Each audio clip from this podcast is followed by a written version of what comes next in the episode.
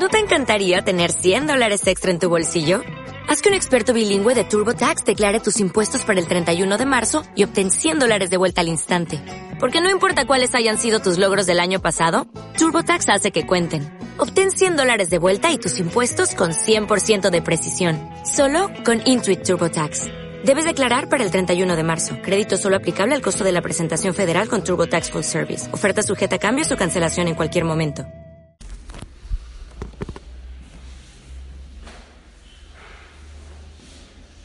Buenos días.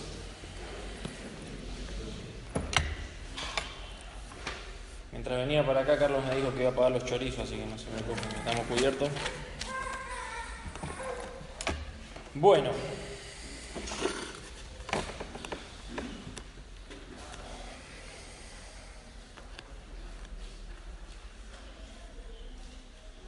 Oh Dios.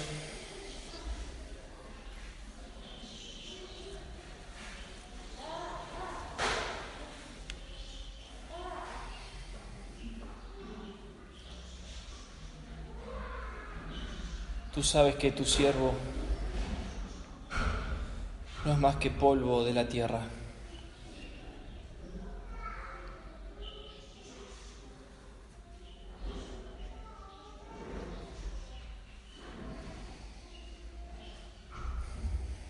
Que tu gracia, Señor, esté en mis palabras y en mi corazón. Tú eres el único que puede sacar fuerzas de la debilidad.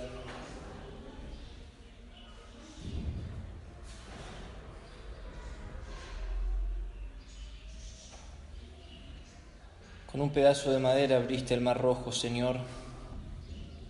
Con una quijada en las manos de Sansón destruiste a los filisteos.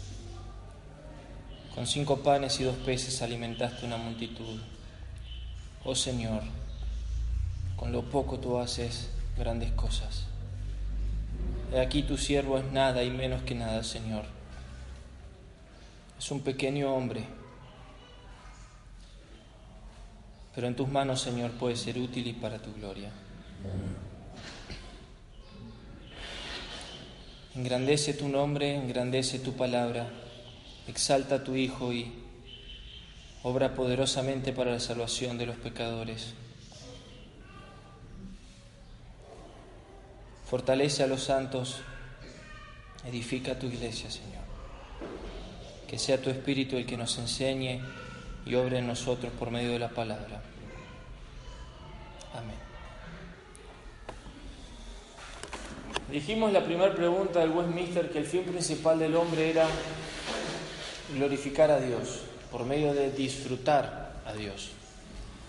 La segunda pregunta que abarca el pensamiento es, ¿qué regla nos ha dejado Dios para enseñarnos a glorificarle? ¿Qué regla nos ha dejado Dios? La Biblia. La palabra de Dios es la regla que el Señor nos ha dejado, en la cual nos enseña a glorificarle. Dijimos que glorificar a Dios era conocer, amar y servir a Dios. Este libro es el que nos enseña a conocer, amar y servir a Dios. Vamos a nuestro primer versículo en Isaías capítulo 34. ¿Cuál es la regla que Dios nos ha dado para enseñar, enseñar al hombre a vivir para su gloria? La Biblia. Esa es la segunda pregunta que nos toca pensar en esta mañana. Thomas Watson solía decir que el hombre tiene que vivir para la gloria de Dios, del Dios Trino. Dios Padre porque te dio la vida, Dios Hijo porque dio su vida por vos y Dios Espíritu Santo porque te trae nueva vida. A papá le gusta buscar la Trinidad en cada versículo, en cada doctrina y yo me tomé el atrevimiento en esta mañana de hacer lo mismo. Miremos la Trinidad en la inspiración de la Escritura. Isaías 34, 16. Dice, inquirid en el libro de Jehová, Isaías 34, 16, y leed si faltó alguno de ellos. Acá se llama la Biblia el libro de Jehová. Jesús dijo, las palabras de mi Padre oigo y esas hago. Serán todos enseñados por Dios, dijo Juan capítulo 6. Este libro son las palabras de Dios. Pero fijémonos como lo dice Colosenses 3:16.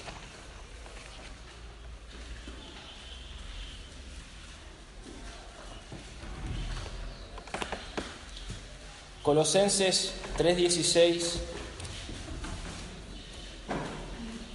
lo dice de esta forma, la palabra de Cristo mora en abundancia en vosotros.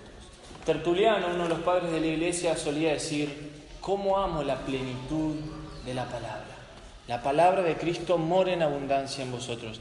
Jesús dijo, muchas cosas tengo que deciros yo.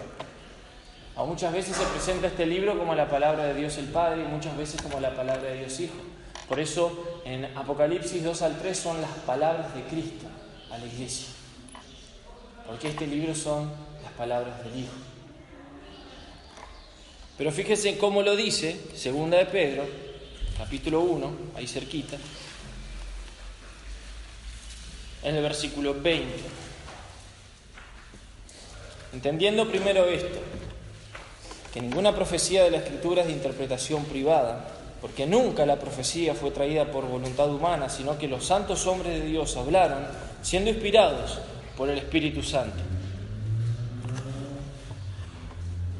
Uno no puede disociar la Trinidad de la salvación.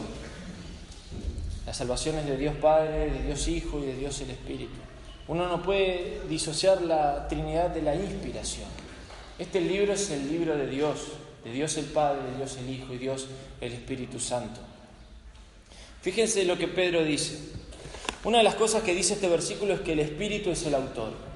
Digamos que el Espíritu Santo se sentó para escribir sobre la mente de los eh, escritores inspirados, pero al mismo tiempo se padra sobre el púlpito del corazón del hombre para enseñarle como maestro. Porque la escritura nos enseña que el Espíritu no solo es el autor de este libro, sino el intérprete de este libro. Nosotros podríamos predicar durante horas, pero si el Espíritu no sopla en el corazón de los hombres, nunca entenderán la palabra de Dios. El Espíritu es el autor de este libro sagrado y es el Maestro, el divino Maestro. Una de las cosas, miremos rápido este versículo para meternos en el tema de hoy. Porque nunca, dice el versículo 21, la profecía fue traída por voluntad humana, sino que los santos hombres de Dios hablaron siendo inspirados por el Espíritu Santo. Primero dice que hablaron siendo inspirados, porque este libro es de origen divino. Por eso el profeta Isaías, el profeta eh, Oseas, el profeta Geo, comienzan su mensaje con esto. Así dijo Jehová. La palabra que recibieron son las palabras de Dios. Pero otra de las cosas que dice acá nuestro versículo, que los hombres que hablaron fueron los hombres, dicen, santos hombres de Dios. Ahora que sean santos no significa que eran hombres sin pecado. La palabra santo simplemente significa que eran hombres escogidos, apartados, consagrados para la tarea de la inspiración. Algunos hombres elegidos en la historia fueron separados por Dios para la inspiración. David estaba siendo un hombre santo, o sea, consagrado para la inspiración de la Biblia cuando escribía el Salmo 51. Tampoco significa que los hombres separados para la inspiración eran completamente, eh, todos eran salvos. Balaam profetizó, Caifás profetizó sobre Cristo. Sin embargo, sus palabras quedaron registradas como inspiradas. Este libro es la inspiración de Dios porque es de origen divino y porque hombres santos o hombres escogidos fueron usados por Dios para poner sin error las palabras divinas. Este es el libro que Dios nos dejó para enseñarnos a vivir para su gloria. Pero dice acá, bueno, una cosa más que quiero mencionar, que los hombres, dices, los santos hombres de Dios hablaron siendo inspirados. Es lo que nosotros llamamos la inspiración plenaria. Los hombres hablaron y Dios puso palabras. Por eso Pablo dice en 1 Corintios capítulo 2, las palabras del Espíritu. Las palabras son sin error, o sea, inerrancia bíblica. Lo que dice acá es perfecto, la enseñanza es perfecta. Eso no significa que los escritores inspirados sabían todas las cosas. Por ejemplo, Pablo en 1 Corintios estaba eh, revelando los misterios de Dios, pero al mismo tiempo dijo en el capítulo 1, no sé a cuánto ser bautizado. Entonces él no sabía todas las cosas. Y no tampoco significa que entendía todas las cosas. Tampoco significa que los escritores inspirados eran perfectos. Pedro enseñó la verdad de la cruz de Cristo, pero en Gálatas capítulo 2 no vivía conforme a la verdad de la cruz de Cristo. Su enseñanza en 1 y 2 de Pedro es perfecta, sin error, santa, inspirada por Dios, pero la vida del apóstol tenía muchos errores. Una cosa no quita la otra. Entonces, este libro sagrado es inspirado por Dios, es el libro de Jehová, es la palabra de Cristo, es la palabra del Espíritu Santo. Oír lo que el Espíritu dice. Esto es una introducción nada más. Mateo 20:10. Jesús le dijo a sus discípulos, vosotros no hablaréis, sino que el Espíritu de mi Padre hablará en vosotros. Son las palabras del Espíritu de mi Padre en vosotros. El libro inspirado. Yo me propongo una cosa simple, sencilla esta mañana. Me propongo demostrar que este libro tiene evidencias en sí mismo que testifican que viene de Dios. Si yo logro esta mañana en cada corazón imprimir el pensamiento de que este libro es un libro divino, que es un libro inspirado, celestial, entonces puedo establecer en cada uno de ustedes la barrera y el pensamiento de que este libro tiene toda la autoridad que necesita para que vos vivas como tenés que vivir. Si este libro no es de Dios, yo cierro mi Biblia y no vengo más a la iglesia, no tengo ningún problema. Pero si este libro es el libro de Dios, tu vida y la mía se tienen que sujetar de todo corazón a esto. Tenés que empezar a llamar pecado lo que este libro llama pecado y empezar a llamar santo lo que este libro llama santo y apartarte del camino que este libro no marca y seguir el camino que este libro ilumina. Ahora, si yo estoy en lo equivocado, estoy loco, soy un mentiroso, me puedo morir en mis pecados, pero si este libro es correcto, todo lo que dice este libro sagrado es verdad para tu alma, para la y para la eternidad. Si yo logro mostrar por evidencias intrínsecas que este libro revela por sí mismo ser la palabra de Dios, le mando entonces la sangre a cada corazón presente hoy acá, delante del cielo y de la tierra, que hay que obedecer y hay que someterse a sus sagradas palabras. Y que tu vida tiene que conformarse a este libro o tendrás que rendir cuentas ante el que lo escribió. Pues no puede haber, no puede haber un término intermedio, un gris. O es la palabra de Dios o no es. O Cristo resucitó de los muertos o no resucitó. O este libro es sagrado o es una falacia diabólica. Pero acá no estamos haciendo religión.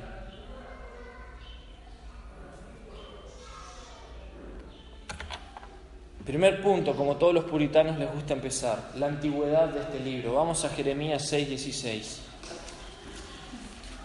Jeremías 6:16. Primer testimonio o evidencia que testifica por sí misma la escritura que es la palabra de Dios. Jeremías 6, 16.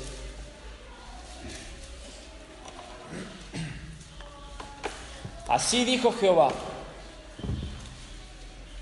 Dice ahí, paraos en los caminos y mirad y preguntad por las sendas antiguas cuál sea el buen camino y andad por él y hallaréis descanso para vuestras almas. Como lo dice en el original hebreo, lo voy a leer, dice, Así dijo Jehová, paraos en los caminos y mirad y preguntad por las sendas eternas. No dice antiguas, dice eternas. Porque este libro contiene sendas eternas. Dice la Biblia que Moisés de 120 años, sus ojos nunca se oscurecieron y su vigor nunca faltó. Y este libro, hermanos míos, su vista nunca se ha oscurecido, su vigor, su vitalidad nunca ha muerto, conserva todo su poder. Es como un anciano de días, de cabellos grises y barbas largas, sentado en el trono de la historia, desde los comienzos de la historia. Este libro es un libro eterno, posee la antigüedad que ningún libro posee. Tertuliano, el padre de la iglesia, decía que mientras un escrito sea más antiguo, tanto más sagrado es. Cuando tenían que sentarse a establecer el cano de la escritura, buscaban los escritos más antiguos para fijarse si eran inspirados. Y este libro que ustedes tienen hoy en sus manos es el libro más antiguo. Se han encontrado escritos de, Babilonia, de Fenicia, que datan hasta después del diluvio, pero nada hay que se haya escrito antes. Cuando las galaxias empezaron a decorar el cielo, cuando los ángeles empezaron a batir con sus alas el éter virgen, Ningún libro describe cómo Dios de la nada creó todo y cómo del polvo se levantó un hombre y cómo del soplo del omnipotente cobró vida. Ningún libro describe lo que dice Juan capítulo 1, lo que pasó en la eternidad, cuando el Verbo creaba todas las cosas. Este libro es antiguo y son las sendas eternas de Jehová. Este libro es eterno porque los pensamientos del corazón de Dios nunca empezaron. Aunque este libro empezó en algún momento cuando alguien lo puso por escrito en tinta y papel, sin embargo lo que se escribió aquí son los pensamientos eternos que siempre estuvieron en la mente de Dios. Inquirir en las sendas eternas. ¿Qué nuevo camino hay que descubrir para el hombre? Ningún nuevo camino. Nosotros nos gloriamos y nos gozamos en andar en los antiguos caminos de nuestros padres, los puritanos, los apóstoles y los profetas, que son las sendas eternas de Dios. Este libro es de origen eterno, es lo más antiguo que hay en la historia, en los escritos. Las bibliotecas más grandes contienen en su interior los escritos quizás de Aristóteles, pero nada hay que se compare a la antigüedad de este libro. Cuando a Mude le preguntaron por qué seguía leyendo la Biblia, si era un libro muy antiguo, que ya no tenía relevancia para estos tiempos modernos, lleno de tecnología, Moody respondió, bueno, saca las ventanas de tu casa, dijo Moody, porque el sol es una estrella muy antigua y hoy tenés la luz. Entonces, para nada necesitas la luz del sol si tenés la luz de la electricidad. Y muy dijo, el hombre piensa que porque tiene una vestidura de modernidad no necesita la luz de la palabra de Dios, porque es muy antiguo. El sol necesita seguir calentando la tierra, porque desde que existe la tierra existe el sol. Y desde que existe el hombre, la palabra de Dios existe para calentar su corazón. Mientras más antigua, mejor. Significa que es más fidedigna, significa que es más sagrada, Todos los libros tienen que sacudir el polvo de sus tapas, menos este. Este sigue vivo, viril, lleno de poder, con toda su antigüedad. Otro pensamiento que nos ayuda a pensar en la palabra de Dios como inspirada, Marcos, Marcos 13, 31. Marcos 13, 31.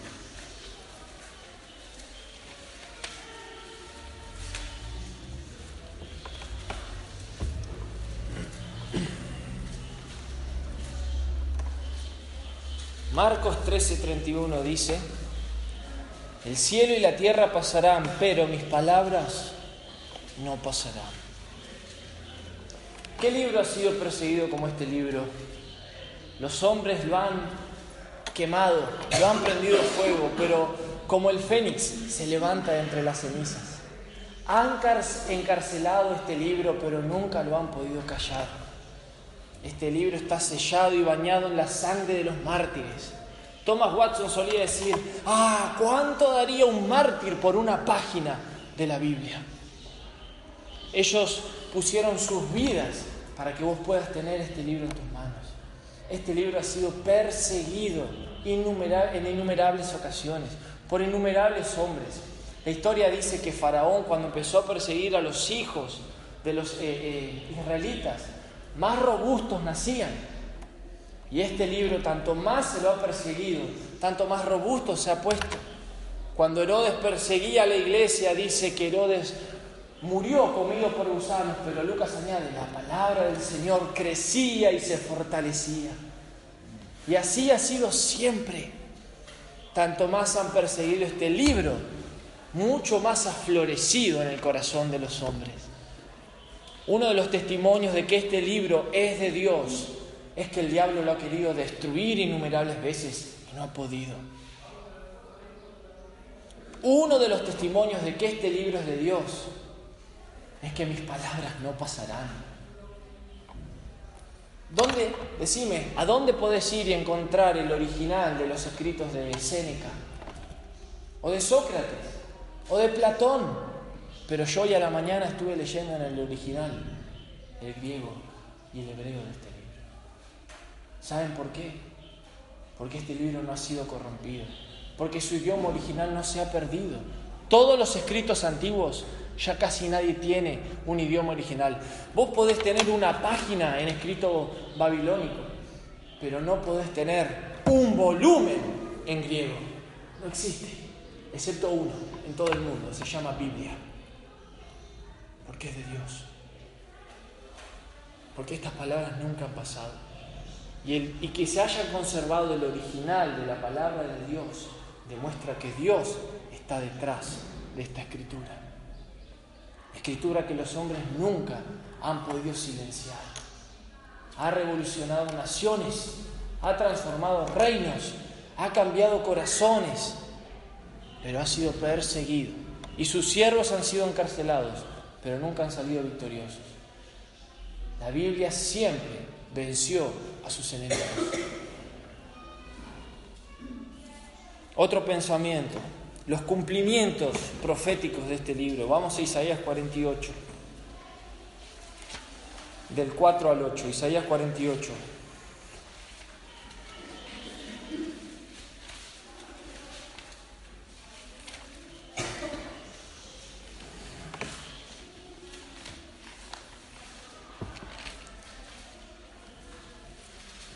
Isaías 48 del 4 al 8 dice, por cuanto conozco que eres duro y barra de hierro tu cerviz y tu frente de bronce, te lo dije ya hace tiempo, antes que sucediera te lo advertí, para que no dijeras, mi ídolo lo hizo, mis imágenes de escultura y de fundición mandaron estas cosas.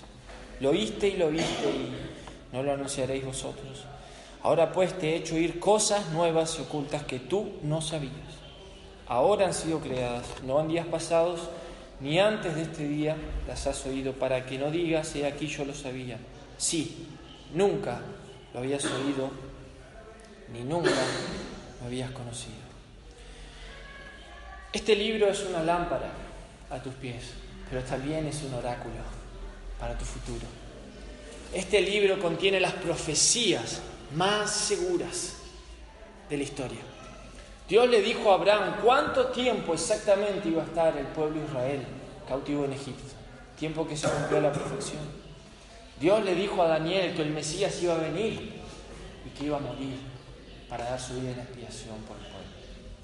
Este libro relata cómo Babilonia se iba a levantar, iba a caer 300 años antes de que pase. El profeta Isaías recibe la visión del nombre de Ciro, el rey de Persia. Este libro relata el levantamiento de un imperio llamado Roma, 500 años antes de que exista.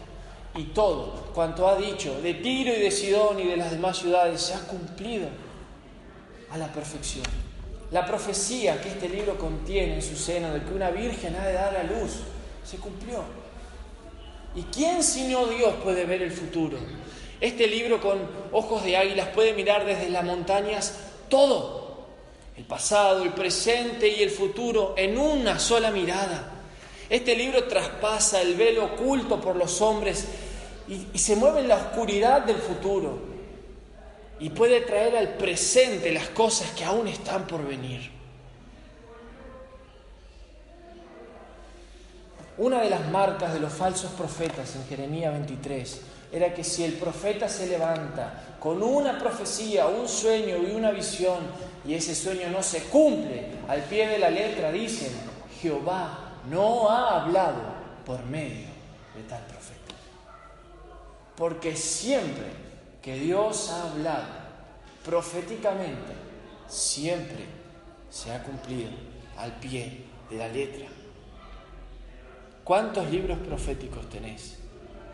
en tu biblioteca.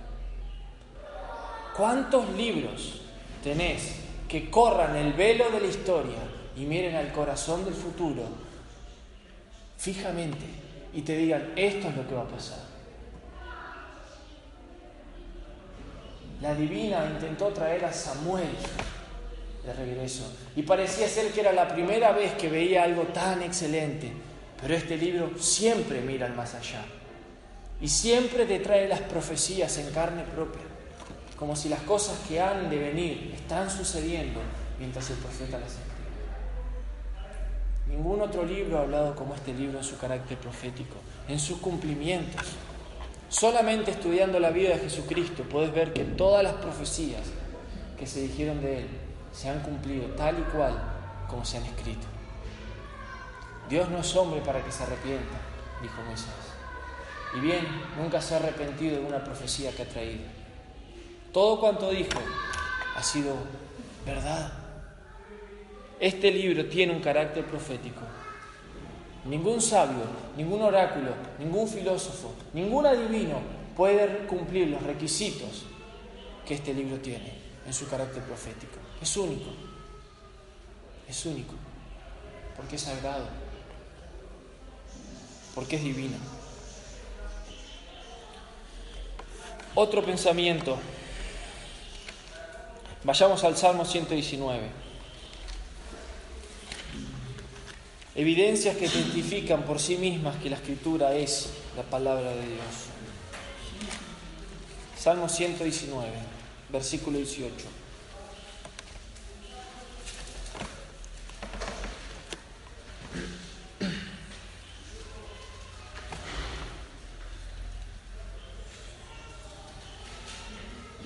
Abre mis ojos miraré las maravillas de tu ley. Oh, este libro es maravilloso. El profeta Oseas dice, les di las grandezas de mi ley.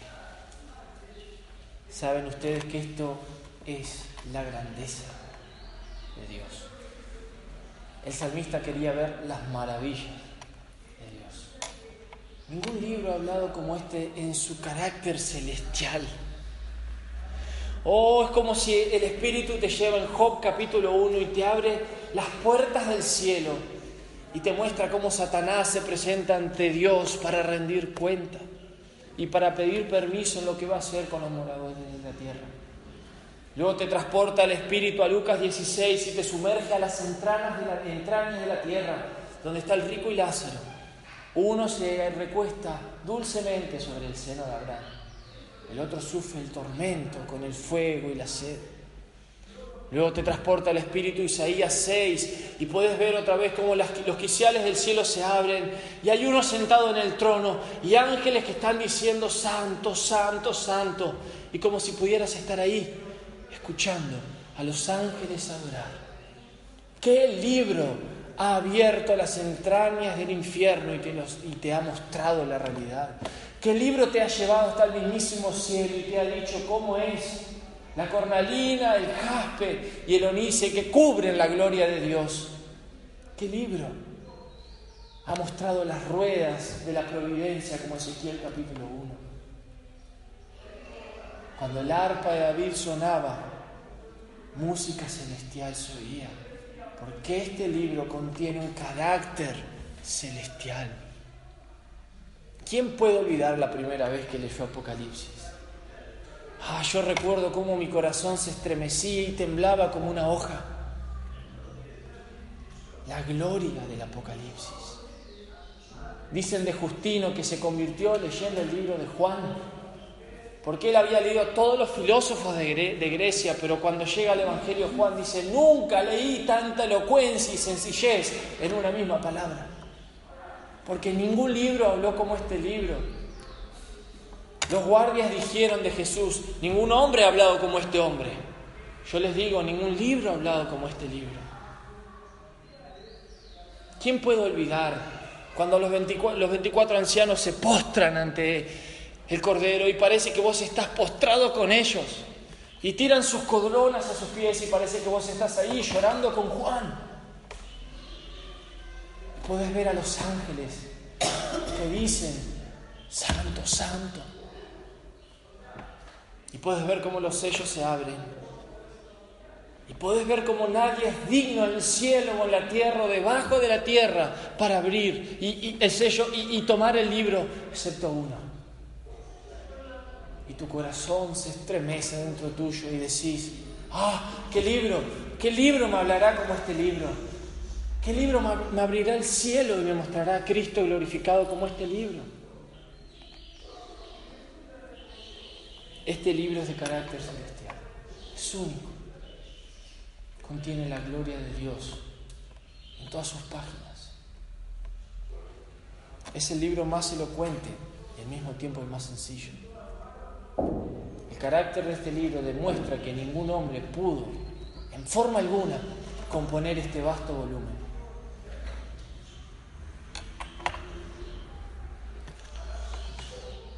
Otro punto, el carácter intrínseco del libro. Romanos 7:12.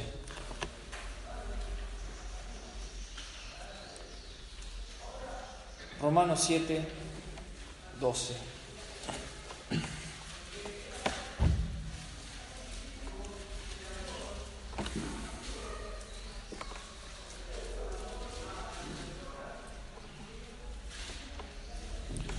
Bueno, dice así, de manera que la ley a la verdad es santa, el mandamiento santo, justo y bueno. Acá se mencionan tres atributos de Dios para hablar del libro de Dios. El ángel, eh, el ángel en Daniel capítulo 10 dice, te vengo a decir las palabras del libro de verdad. Salmo 105 versículo 42, dice que Dios se acordó de su santa palabra dada a Abraham. Es un libro santo, verdadero. Hebreos capítulo 6 dice el apóstol que los israelitas gustaron de la buena palabra de Dios. Es bueno, es santo, es verdad. Salmo 119, dice, eh, eh, el 89 dice que para siempre, oh Dios, permanecen tus palabras, porque eso habla de la eternidad. Este libro. Este libro tiene los atributos de Dios impregnados en su corazón. Si pudiéramos tomar un cuchillo y cortar el corazón de la Biblia y hacerlo sangrar, permítame la expresión, saldría sangre divina Adán dice que formó un hijo a su semejanza. Dios formó un libro a su semejanza. Este libro está hecho a imagen de Dios. Contiene la gloria, la esencia y los atributos de Dios porque por Dios ha sido respirado.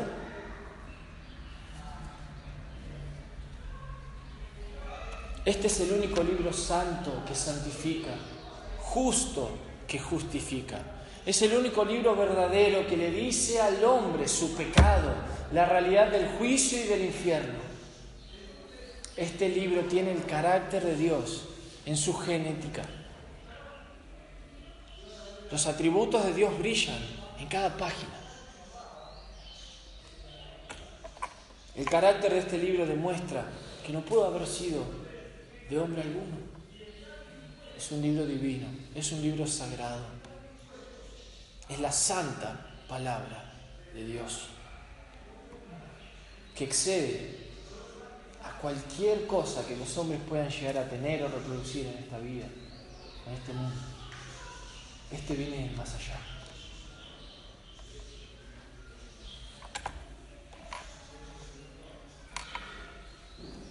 Otro punto, Santiago, capítulo 1.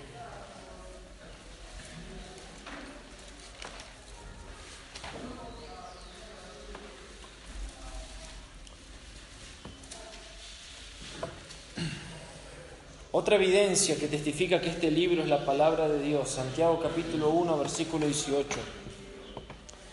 Él de su voluntad nos hizo nacer por la palabra de verdad para que seamos primicias de su criatura. Este libro testifica que es la palabra de Dios por el poder que tienen el alma y la conciencia de los hombres.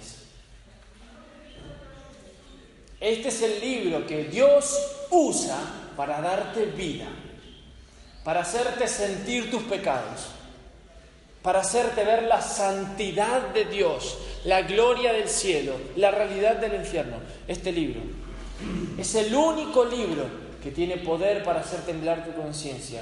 Ah, muchos libros te pueden hacer vibrar el corazón y pueden ser como música a tus oídos, pero ningún libro hará temblar tu conciencia, excepto el de Dios. Hebreos 4:12 dice, porque la palabra de Dios es viva y eficaz y más cortante que toda espada de dos filos y penetra hasta partir el alma y el espíritu. Y ahí nos dice que la Biblia penetra. Proverbios 6:23 dice que el mandamiento es lámpara y la enseñanza es luz. Y ahí nos dice que la Biblia alumbra. Salmo 19.7 dice que la ley de Jehová es perfecta, que convierte el alma, y ahí nos dice que la Biblia convierte. Romanos 15.4 dice que las cosas que se escribieron antes para nuestra enseñanza se escribieron a fin de que por la paciencia y consolación de las escrituras tengamos esperanza, y ahí nos dice que la Biblia consuela. La Biblia penetra, alumbra, convierte y luego consuela el alma y la conciencia del hombre. Ese es el camino del Evangelio, es el camino que traza la palabra para darte salvación. El Evangelio viene a tu vida y su mensaje penetra en tu alma y en tu espíritu. Te alumbra con la santidad de Dios y de la ley de Dios y eso hace que revele tu pecado. Luego se sigue el Salmo 19 que convierte tu alma. Te hace nacer, dice la Escritura, en una nueva criatura. Y por último viene Romanos 15, que las doctrinas de gracia de perdón de pecados, de libertad en Cristo como sustituto, te consuela. Este libro se transforma en un bálsamo para tu herida, en una venda para tu llaga. Este es el único libro que tiene poder en la vida de los seres que caminan en esta tierra. El único. Que no te hace un moralista, que no te hace un religioso, te hace una nueva criatura.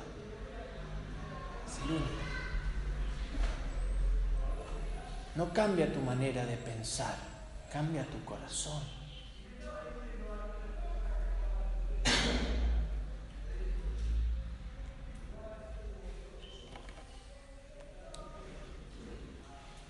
Mateo capítulo 4, otro punto que testifica que la Biblia es la palabra de Dios.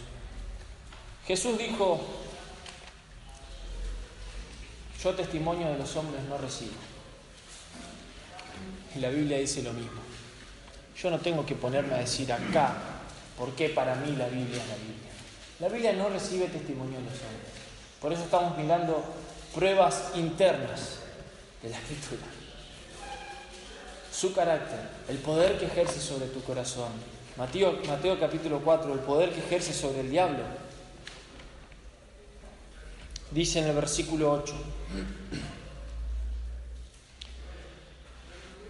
Otra vez le llevó el diablo a un monte muy alto y le mostró todos los reinos del mundo y la gloria de ellos y le dijo, todo esto te daré si postrados me adorares.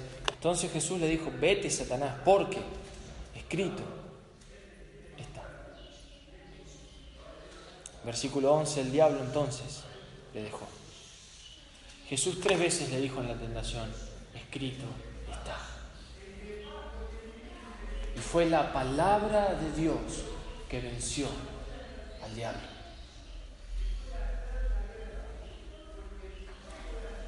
Este libro vence tu corazón y encierra al diablo. Es como una mordaza para la boca del león. Es como una férrea cadena de plata que puede meter al dragón rojo en una cueva. Este libro es poderoso no solo para los hombres, sino para los demonios y para el mismísimo infierno. Cuando este libro se abre, el diablo tiembla. Este libro silenció las tentaciones del diablo. Jesús dijo que si un hombre fuerte puede someter al dueño de la casa, todos los demás pueden ser sometidos entonces. Y si este libro puede someter al diablo, todas sus huestes y potestades y principados serán sometidos también. Este libro, por así decir, tiene la llave del cielo que te hace entrar al paraíso, pero tiene la llave que encierra a los demonios en el infierno. Es un libro poderoso, no solo para el reino visible, sino para el reino invisible. Es un libro que tuvo poder para someter al diablo. En eso es único. Solo Dios puede someter al diablo. Ni aun los ángeles. El poder que este libro tiene, tuvo sobre Satanás. Jesús le citó el Antiguo Testamento, de Deuteronomio. Otro pensamiento, segunda de Samuel 23.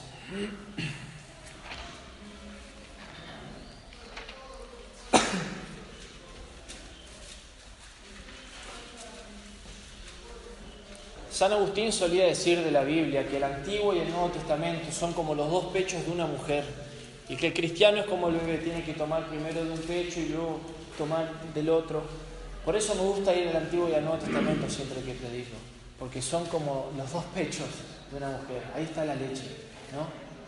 Y uno no toma solo de uno, tiene que ir intercambiando. Y eso también me gusta pensarlo para la lectura devocional de todos nosotros hay que leer ambos testamentos. ¿no? Por eso Thomas Watson decía que el Antiguo y el Nuevo Testamento son los dos labios por los cuales Dios habló. Toda la escritura es inspirada, dice, por Dios. Bueno, acá tenemos, eso era 23, versículo 2. Esto lo dijo David. El Espíritu de Jehová ha hablado por mí. Su palabra ha estado en mi lengua. El Dios de Israel ha dicho, me habló la boca de Israel. Habrá un justo, etcétera, etcétera. Lo importante acá, este libro testifica que es la palabra de Dios, porque sus escritores reconocieron que Dios hablaba por medio de ellos. Yo conozco a Pedro, yo conozco a Juan, yo conozco a Moisés, pero cuando yo leo a Pedro, a Juan y a Moisés, escucho la palabra de Dios. Yo no leo los pensamientos de Juan o de Moisés. Pablo cuando se refirió al Antiguo Testamento dijo, el Espíritu Santo habló por medio de Isaías. Cuentan en una ocasión que a Spurgeon lo invitaron a predicar en un lugar de 10.000 personas, un anfiteatro enorme.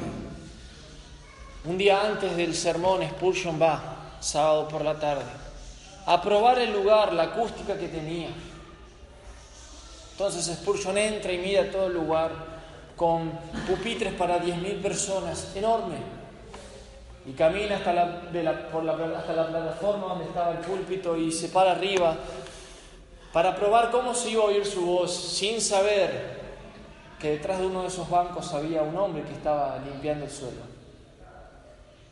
Spurgeon se para y dice, he aquí el Cordero de Dios que quita el pecado del mundo. Momentos después, el hombre sale detrás del banco, blanco, pálido, temblando, y se empieza a acercar a Spurgeon. Y Spurgeon lo mira desde lejos y le dice, hombre, ¿qué tienes? ¿Qué te pasa? ¿En qué te puedo ayudar? El hombre tembloroso viene y le dice, Señor, creo que he oído la voz de Dios. Spurgeon sorprendido le dice, ¿y qué te ha dicho? Dios me acaba de decir, he aquí, el Cordero de Dios, que quita el pecado del mundo. Ah, dijo Spurgeon, esa es la voz de Dios. El Espíritu de Jehová ha hablado por. No es mi voz, es la voz de Dios, dijo David. Es la voz de Dios, dijo el profeta Isaías. Es la voz de Dios, dijo Pedro, dijo Pablo. Yo puedo leer a los hombres, pero detrás de los hombres está Dios hablando. Es la voz de Dios. Estos hombres no se conocieron entre sí y sus escritos armonizan a la perfección. Y siempre que fueron utilizados por Dios, nunca se tomaron gloria por sus escritos, sino que reconocían que cada cosa que escribían, como dijo Pablo en 1 Corintios 14, es ordenanza y mandamiento del Señor. No era suyo, nunca lo hicieron suyo, nunca se lo adjudicaron. Siempre los escritores inspirados declaraban que era la palabra del cielo. Otro pensamiento, el propósito de la Biblia. Romanos 11, 36.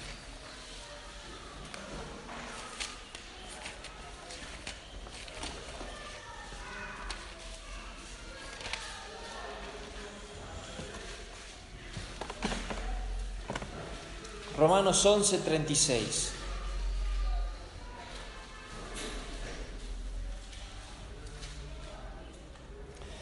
Porque de Él y por Él y para Él son todas las cosas, a Él sea la gloria por los siglos. Amén. Todo lo que Dios hace se propone hacerlo para su gloria. Dijimos que el fin principal de Dios era glorificarse a sí mismo. Dijimos que el fin principal del hombre es glorificar a Dios. ¿Cuál será entonces el fin principal de la vida? Glorificar a Dios y darle gloria.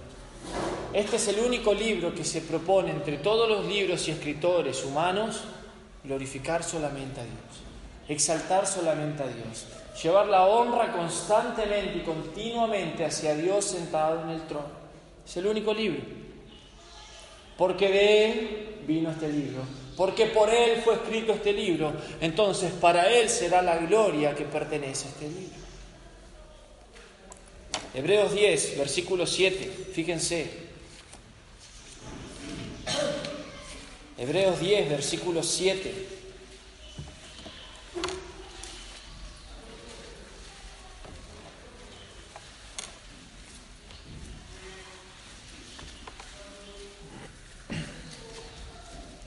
Dice, entonces dije, aquí vengo Dios para hacer tu voluntad, como en el rollo del libro está escrito de mí.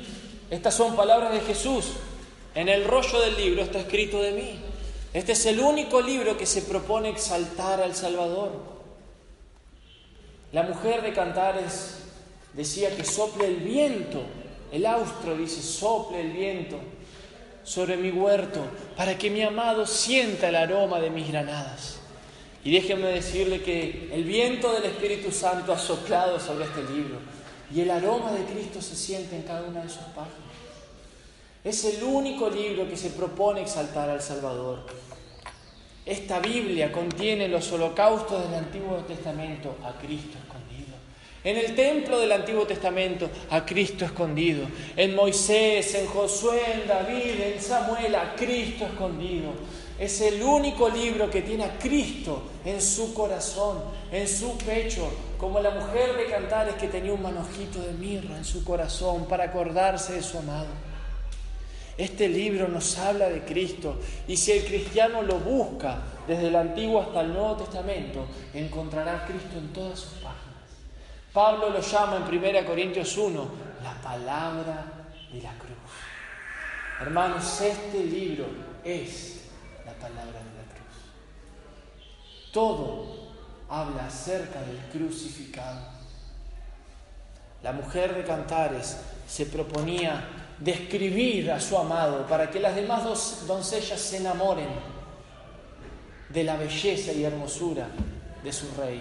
Este libro se ha propuesto como ningún otro y lo ha logrado con creces, describir a su amado, demostrarnos su hermosura y su belleza, de tal manera que cuando el cristiano lee la Biblia, ve a Cristo, se enamora de Cristo y Cristo es exaltado. Este libro es el único que se propone exaltar al Salvador. Segunda Timoteo, fíjense, 3.15. Segunda Timoteo 3.15.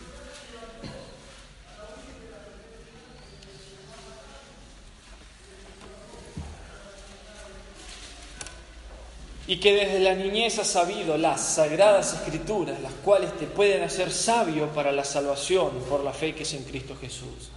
Estoy hablando de lo que este libro se propone como testimonio de que es la palabra de Dios. Se propone glorificar a Dios, se propone exaltar al Salvador, pero se propone salvar al pecador.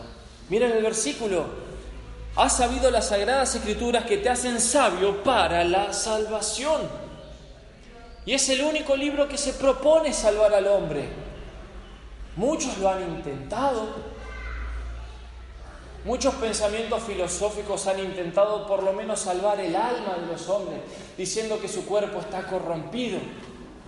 Pero pocos libros han atinado por lo menos tan cerca como la escritura de salvar al hombre entero. Este libro te hace sabio para la salvación, porque el propósito por el cual Dios ha hablado es para que tu alma no se pierda en el infierno. Dios habló para que el hombre sea salvo. Estas cosas escribimos, dijo Juan, para que creáis que Jesús es el Cristo y creyendo tengáis vida. Esta es la palabra de Dios que nos hace renacer. La escritura es el árbol y como un fruto contiene en su semilla la vida y el arrepentimiento y la fe que el hombre. El hombre lo único que tiene que hacer es tomar el fruto y comer. La Biblia dice en Apocalipsis que Dios en la Nueva Jerusalén va a dejar un árbol cuyas hojas son para la sanidad. Y déjeme usar el simbolismo. Estas hojas son para la sanidad de las naciones. Y todos aquellos que lean de estas páginas encontrarán la vida, la salvación. Este libro se propone salvar al pecador muerto en sus pecados. Es un libro que Dios nos ha dejado para la salvación de nuestras almas. Se propone glorificar a Dios, exaltar a Cristo y salvar al pecador. La Biblia dice en Éxodo que cuando los egipcios guardaron en su corazón las palabras de Jehová fueron salvos de las plagas. La Biblia dice en 1 Samuel que cuando Samuel recibió la palabra de Jehová, conoció a Jehová. La Biblia dice que cuando Felipe se acerca al eunuco, usó Isaías 53 para mostrarle a Cristo. Y siempre, y vez tras vez, como en Génesis 1.1, cuando Dios habla, su palabra es que en donde hay muerte y oscuridad, nazca la luz y la vida. La palabra de Dios se propone salvar al pecador. Y siempre los santos en la historia, los profetas y los apóstoles usaron los escritos para salvar a los hombres. David Brainer dice que predicó durante tres meses Isaías 53, cuando se produjo el gran avivamiento entre los indios. San Agustín, hastiado de sus lujurias, sus pasiones desordenadas, se puso de rodillas delante de la Biblia cerrada y dijo, Dios, si existís, háblame. Voy a abrir este libro y quiero oír tu voz. Y cuando abrió en Romanos 13 dice que se convirtió con aquel versículo que dice, vestidos del Señor Jesucristo y no proveáis para la de la carne. Este libro en todas sus páginas se propone no solo glorificar a Dios, sino salvar al hombre. Proverbios 6, fíjense, este libro se propone promover la santidad. Proverbios 6.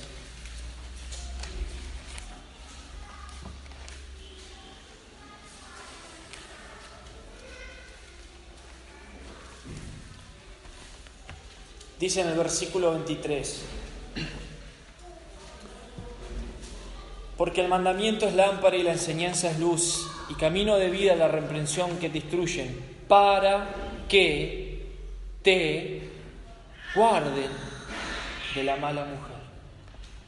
La enseñanza y el mandamiento es para que te guarden. Este libro se propone promover la santidad en el hombre.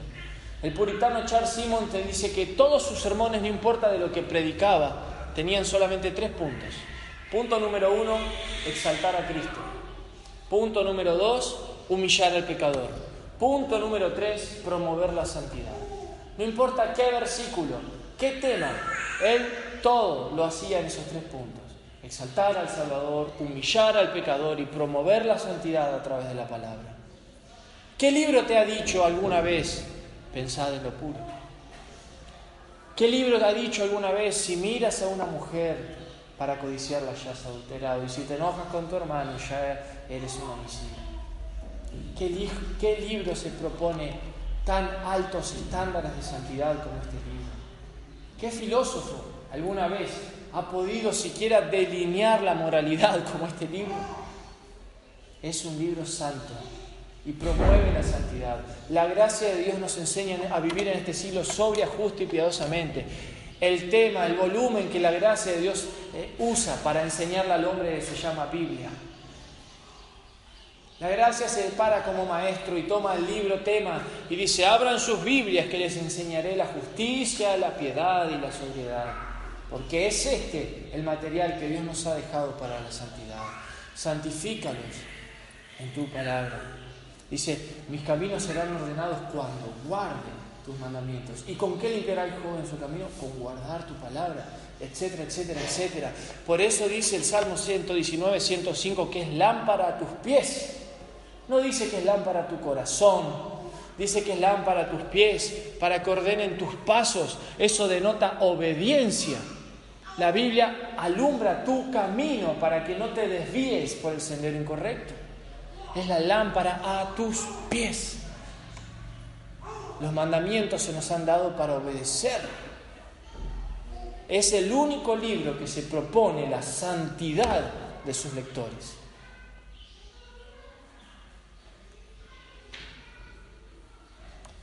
Para terminar, Salmo 119, 92.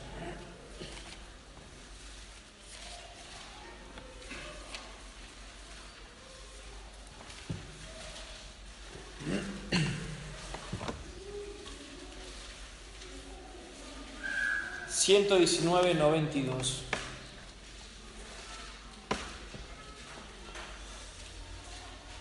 Si tu ley no hubiese sido mi delicia, ya mi aflicción hubiera perecido. Acá apelo a sus corazones, acá apelo a la experiencia de cada cristiano, acá me despojo de toda eh, otra testimonio y solamente apelo a sus corazones. No demuestra este libro, querido hermano, en esta mañana te pregunto, ¿qué es la palabra de Dios por las cosas que ha hecho en tu vida? Si tu ley no hubiese sido mi delicia, en mi aflicción hubiera perecido. No es verdad que cuando has llorado este libro se ha transformado en un pañuelo que ha secado tus lágrimas. Que cuando has estado de luto por la muerte se vistió de negro contigo. Cuando has estado en las, alegrías y los gozos, se ha hecho alas como águilas y te ha llevado al mismísimo cielo y se ha reído y se ha gozado contigo. ¿No es verdad que cuando tenías el gozo de un niño, este libro te acarició y te besó con sus promesas? No importa cuál haya sido tu estado de ánimo, este libro siempre como un amigo fiel estuvo a tu lado. ¿Y qué libro puede hacer eso? ¿Qué libro puede ser tan versátil que si lo lee un niño le enseña cómo comportarse como un hijo ante sus padres? Pero si lo lee un hombre le enseña a ser un esposo y un hombre. ¿Qué libro se puede aplicar a la mujer para enseñarla a someterse a su marido? ¿O a la jovencita para enseñarla a ser sobria, casta? ¿Qué libro puede ser leído por un teólogo y decir es inmenso, no puedo entenderlo? y después se le da a un niño de 5 años y dice, qué simple, qué sencillo, qué hermoso. ¿Qué libro? ¿Qué libro fue escrito por hombres en idiomas tan distintos, en culturas tan diferentes? Pero sin embargo, parece que Dios lo escribió ayer y es como si el libro se hubiese adelantado a tus experiencias y caminó antes que vos camines esa senda, para que cuando llegues ahí, si te acerques a la palabra, tiene algo que decir. Pero ¿cómo puede ser si es el libro más antiguo de todos? ¿Cómo puede ser que esté tan vivo y que sea tan eficaz, siendo que es un libro tan, tan antiguo. ¿Acaso no será que es el libro de Dios? ¿Qué dice tu experiencia? ¿Qué dice tu corazón? Este libro parece ser escrito para vos, sin embargo lo han leído miles de millones de hombres. Este libro ha tenido siempre una palabra que darte en tus problemas, en tus apuros, siempre un consejo en tus dificultades, siempre una promesa en tu tristeza. Al rico le dice, no pongas tu esperanza en la riqueza, sino en Dios. Y al pobre le dice, no temas, Dios te ha elegido para que seas rico en fe.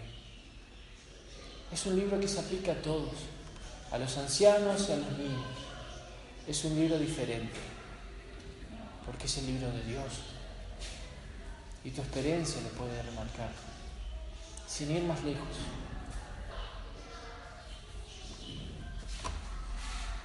Quizás sientas que este mensaje fue para vos. Quizás algún versículo fue para vos. Sin embargo, son palabras eternas, escritas hace miles de.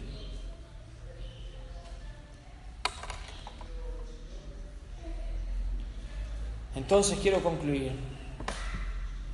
Si la escritura es la palabra de Dios, si la escritura es la regla que Dios le ha dejado al hombre para que aprenda a vivir para su gloria, para que aprenda a conocer, amar y servir a Dios, entonces, si este libro es la palabra de Dios, lo primero que debe hacer en nuestros corazones esta mañana es provocar acciones de gracias.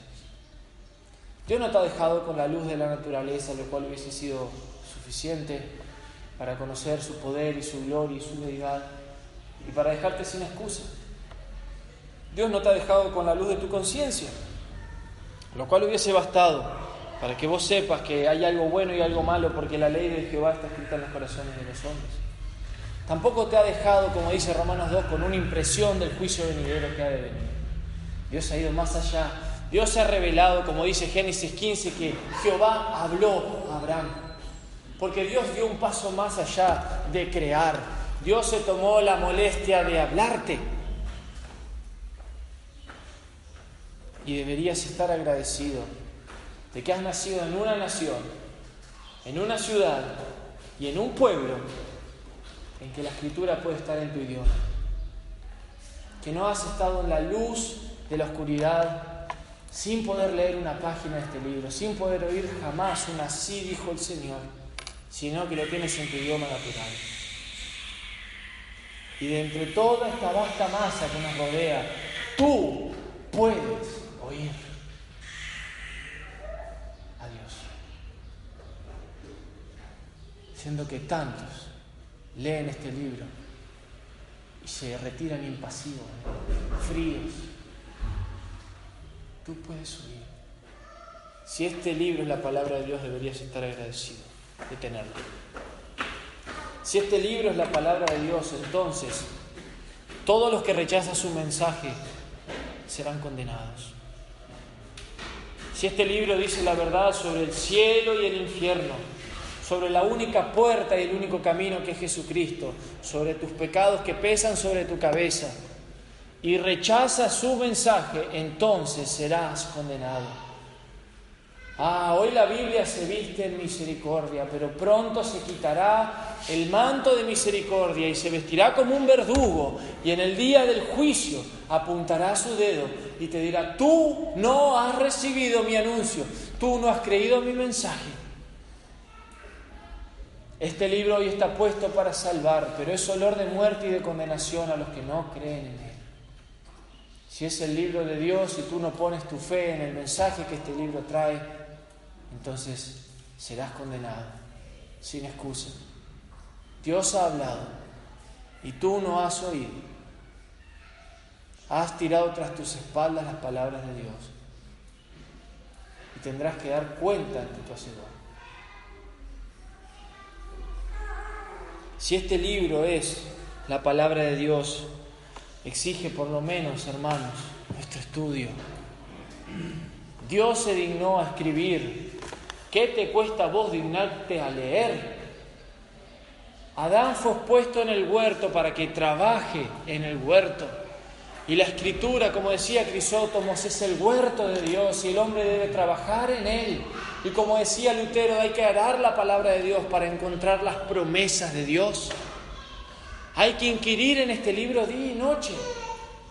Ya es una vergüenza que el cristiano no lea la Biblia. Es una vergüenza y raya la hipocresía, déjame decírtelo con todo cariño, de tu cristianidad si no lees la Biblia. Un cristiano que no lee la Biblia es una contradicción de términos. Si la cristiandad está basada en un libro, ¿cómo no vas a leer? Mínimo leer. Pero yo no digo leer, yo digo estudiar. ¿Cómo puede ser que cada día te muevas impasivo ante este libro que es Dios hablándote? Que no le puedas dedicar más de 5 o 10 minutos cuando deberías estar de rodillas, como dice Josh Mueller, leía la Biblia arrodillado. Como los hombres de antiguo que dedicaban por lo menos, dice Andrew Murray, media hora de estudio y media hora de oración para los cristianos comunes. Ah, no, hay que ser pastor para estudiar la Biblia. ¿A dónde? Ese, el, salmista dijo que él sabía más que sus enseñadores porque sus, su delicia estaba en la palabra de Dios.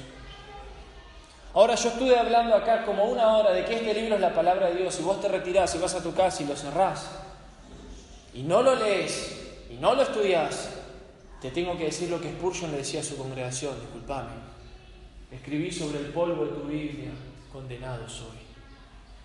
Porque un cristiano que no lee la Biblia no es cristiano. Y si no hay amor por la ley de Dios, no sos hijo de Dios.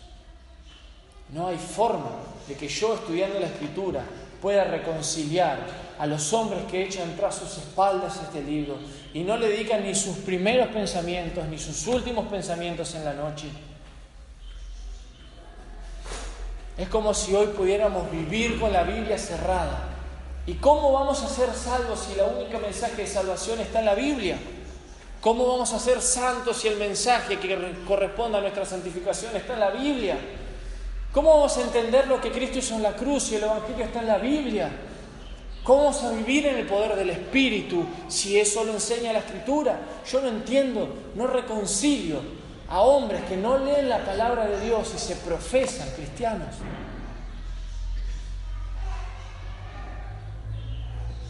Si este libro es la palabra de Dios, entonces hay que defenderlo.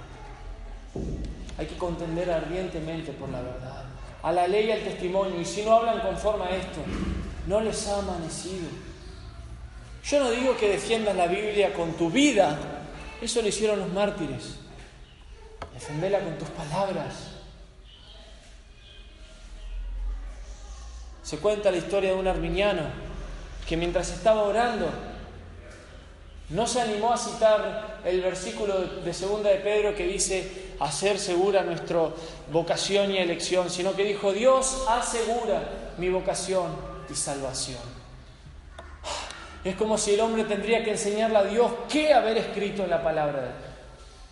Es como si nosotros pretendíamos modificar los versículos de la escritura a nuestro convenio. Es como un Frankenstein la Biblia para muchos. Toman una parte acá, una parte acá y hacen un horrible monstruo desfigurado.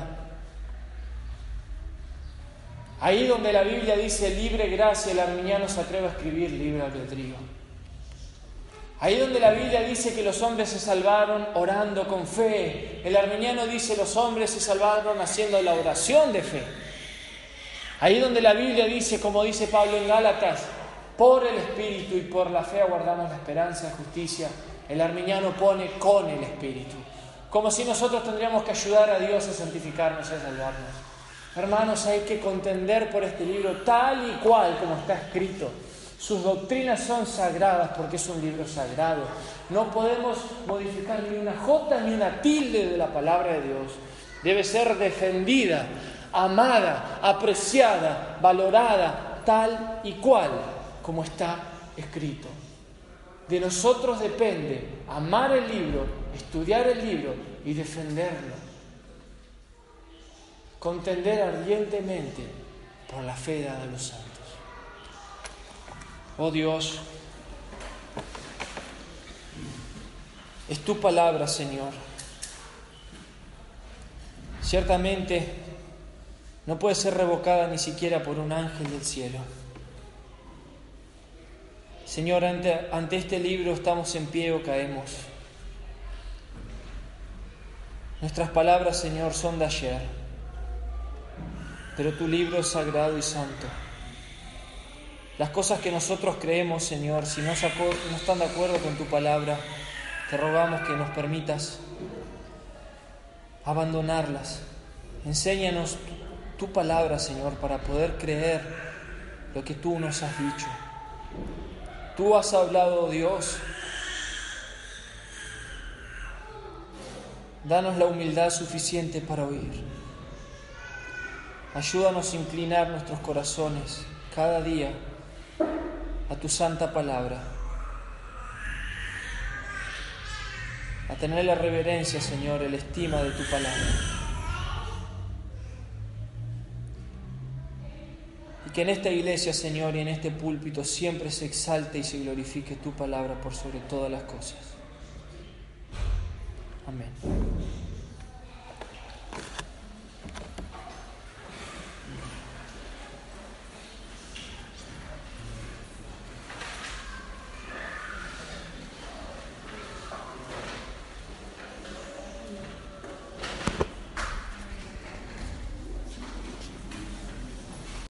O'Reilly Auto Parts puede ayudarte a encontrar un taller mecánico cerca de ti. Para más información, llama a tu tienda O'Reilly Auto Parts o visita oreillyauto.com. Oh, oh, oh,